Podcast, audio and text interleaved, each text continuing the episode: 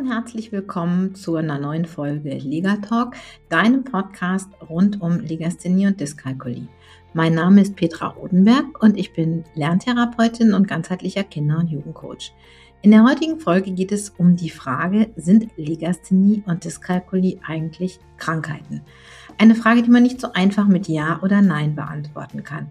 Ich freue mich, dass du hier die nächsten 15, 20 Minuten mit mir verbringen magst. Und jetzt geht es auch gleich schon los. Also viel Spaß bei der Folge.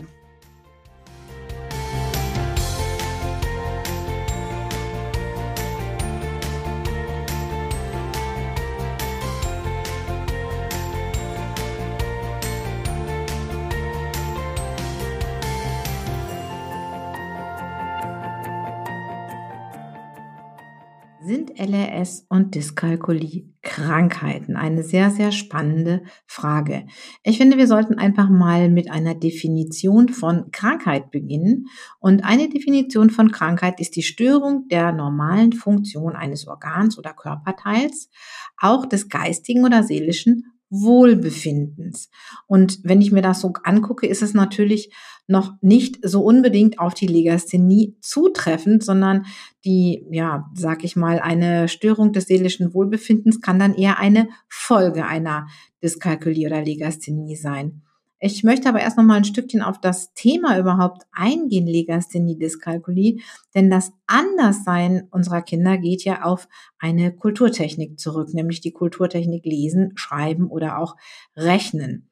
Und es ist eine sehr, sehr wichtige Kulturtechnik, die für die gesellschaftliche Teilhabe in unserem Land eine riesengroße Rolle spielt. Und die schulische Laufbahn kann tatsächlich beeinträchtigt werden und damit auch die Chancen, die die Kinder im weiteren Leben haben. Und das macht natürlich Angst und das macht Druck.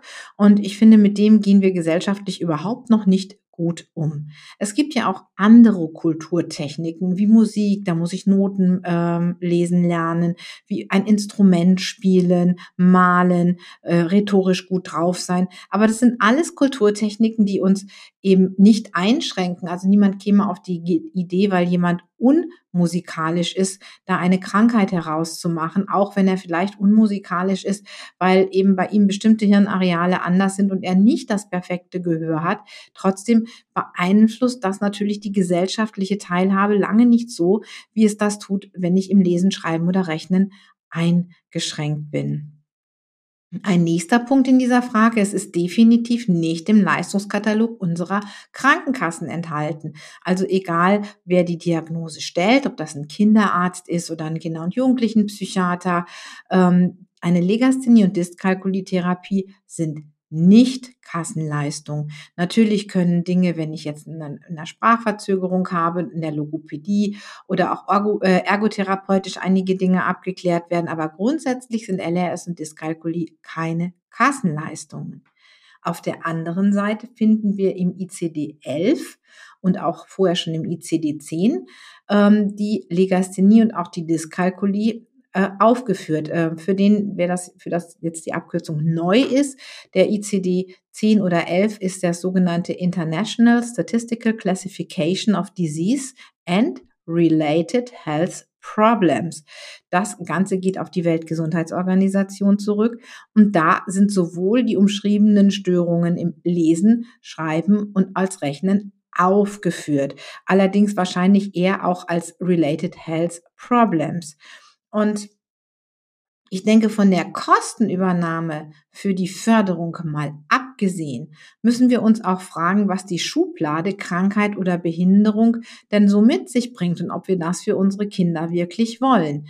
Denn Klar ist es, dass wenn Eltern alleine äh, davor stehen, eine Therapie, eine Lerntherapie, ein Lerncoaching, ein LRS-Training finanzieren zu müssen, ist das ein ganz schöner Batzen, der auf die Eltern zukommt. Und für mich ist die Frage gar nicht die nach der Krankheit und nach der Behinderung, sondern nach den Lernerfordernissen, die diese Betroffenen haben und ich finde, dass die Kultusminister und die Kultusministerkonferenz ihrem Auftrag überhaupt nicht Rechnung trägt, einen angemessenen Unterricht für Kinder mit Legasthenie und Dyskalkulie zur Verfügung zu stellen. Es gibt natürlich oft Förderunterricht an Stuhlen, aber es ist ganz, ganz oft auch so ein ungeliebtes Stiefkind. Er findet vielleicht am Freitag in der letzten Stunde statt. Mehrere Kinder mit Förderbedarf, die nicht auf derselben Leistungsstufe stehen, werden zusammengefasst. Und das Ganze ist dann oft sehr, sehr arbeitsblattlastig. Und viele Lehrer, die den Förderunterricht machen, sind nicht wirklich dafür ausgebildet.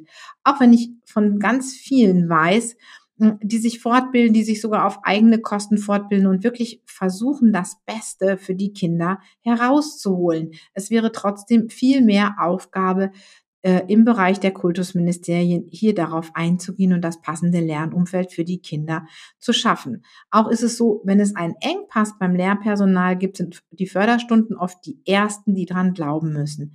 Alle Schulen, die hier bereits was anderes leisten, fühlt euch jetzt bitte nicht angesprochen, sondern klopft euch auf die Schulter und ähm, ja, seid ganz, ganz stolz darauf, wenn ihr es schafft, den Kindern in anderer Weise zu helfen. Und das möchte ich dann auch wirklich würdigen an dieser Stelle. Aber ich möchte einfach hier jetzt so ein bisschen darauf aufmerksam machen, dass wir noch ganz, ganz viel zu tun haben an dieser Stelle. Denn ich weiß auch von vielen Lehrern, dass sie das Gefühl haben, sie werden mit dem Thema allein gelassen. Und dabei ist das Wichtigste für ein Kind mit einer Teilleistungsstörung ein wirklich gut informierter Erwachsener, der ihm zur Seite steht und der weiß, äh, wie es darum steht. Denn auch die Eltern sind ja oft allein gelassen. Sie bekommen keinen ausreichenden Infos und müssen sich alles mühsam zusammensuchen. Das weiß ich aus so vielen Elterngesprächen und auch von so vielen Eltern, die meine Videos schon gesehen haben. Und ich denke, es ist, dauert oft so ewig, bis klar ist, wo das Problem liegt. Und wenn dann tatsächlich durch den Schulpsychologen oder den Kinder- und Jugendlichenpsychiater oder den Kinderarzt eine LRS oder Dyskalkulie-Diagnose vorliegt, dann geht das Thema ja weiter. Die Diagnosen werden oft nicht richtig erklärt. Äh, und dann stehen die Eltern irgendwann auch oft bei mir und stehen mit dem, mit dem Gutachten da und ich, ich erkläre das und ich erkläre das auch super gerne, aber ich finde es auch total wichtig, dass diejenigen, die diese Gutachten schreiben, sich die Zeit nehmen würden, es Eltern so zu erklären, dass sie auch wirklich wissen, was sich dahinter verbirgt. Denn für eine gute Förderung reicht ja so ein Gutachten überhaupt nicht aus. Ich brauche nämlich das, was wir in der Lerntherapie und auch im Lerncoaching Förderdiagnostik nennen oder eine Förderplanung. Und das wissen ja viele gar nicht. Ähm, und dadurch werden die Kinder oft zu spät behandelt oder vielleicht auch an der falschen Stelle trainiert. Und es stehen, entstehen so immer mehr Folgeprobleme, sowohl für die Kinder als auch für die Familien. Und es sind ganz, ganz viele Folgeprobleme, die sich in meinen Augen auch vermeiden lassen würden, wenn wir richtig genug Aufklärung betreiben würden, wenn wir an den richtigen Stellen die Informationen verteilen würden. Gehen wir doch nochmal zurück zu der äh, Definition der Krankheit, die Störung der normalen Funktion eines Organs oder Körperteils oder auch des geistigen oder seelischen Wohlbefindens. Und ich denke, die Funktion des seelischen Wohlbefindens, die kann ganz erheblich eingeschränkt sein, aber nicht durch die Degasthenie, sondern durch die Folge und durch den Umgang damit, wie wir ihn gesellschaftlich haben, durch Misserfolgserlebnisse. Manche Kinder haben das Gefühl, sie sind nicht schlau genug, was völliger Blödsinn ist. Die Intelligenz hat überhaupt nichts damit zu tun, wie ein Kind ähm, lesen und schreiben lernt und auch mit einer Legasthenie eben gar nichts. Die Kinder leiden unter nächtlichen Bauchschmerzen, Motivationsverlust, Schulangst, Schlafstörungen. Es kann bis zu Schulverweigerungen gehen und tatsächlich auch, dass Kinder als sogenannte funktionale Analphabeten aus der Schule kommen, weil sie vielleicht einfach von Jahr zu Jahr weitergereicht werden. Und dabei müssen wir einfach uns äh, bewusst sein, dass wir sowohl die Lese Störung als auch die Rechtschreibstörung oder die kombinierte Leserechtschreibstörung als auch die Dyskalkulie immer unter einem ganzheitlichen Gesichtspunkt sehen müssen. Ähm, so wie wir das natürlich zum Beispiel auch in der Ausbildung zum Legasthenie- und Dyskalkulie-Trainer in der Akademie vermitteln. Denn neben den Fähigkeiten, lesen und schreiben zu lernen, müssen und rechnen natürlich, müssen die Kinder ihre Stärken erkennen. Und wir müssen ihnen zeigen, welche Ressourcen sie haben. Sie müssen ähm, auch ihre Stärken wahrnehmen und stolz darauf sein. Denn uns muss doch klar sein, dass dieses Thema Legasthenie und Dyskalkulie, sie müssen sich damit auseinandersetzen. Es ist ein Teil ihrer Persönlichkeit. Und auch wenn wir mit einer guten Förderung da ganz, ganz viel ausgleichen können und die Kinder sehr, sehr weit voranbringen können, dann ist das ein Teil, der zu einem gehört und den darf ich sehen und den darf ich anerkennen. Und da darf ich auch zu stehen. Und ich glaube, das ist ganz, ganz wichtig, dass wir erkennen, das gehört einfach dazu. Das ist nicht etwas, was ich wegmachen muss. Das ist etwas, wo ich weiß, ähm, ich muss es vielleicht anders angehen. Und wenn ich die richtigen Strategien habe, dann kann ich einen ganz, ganz großen Teil ausgleichen und kann ganz viel auch für die Kinder erreichen. Was wir dazu aber brauchen, sind mehr Informationen für Lehrer, für Eltern, für Hort- und Ganztagsbetreuungskräfte. Denn jeder gut informierte Erwachsene kann für ein betroffenes Kind das Leben sehr, sehr positiv beeinflussen. Zum Thema LRS könnt ihr das auch in meinem Buch Legasthenie einfach schreiben lernen, nachlesen. Ich habe hier auch alle Infos nochmal zu den Show Notes verlinkt.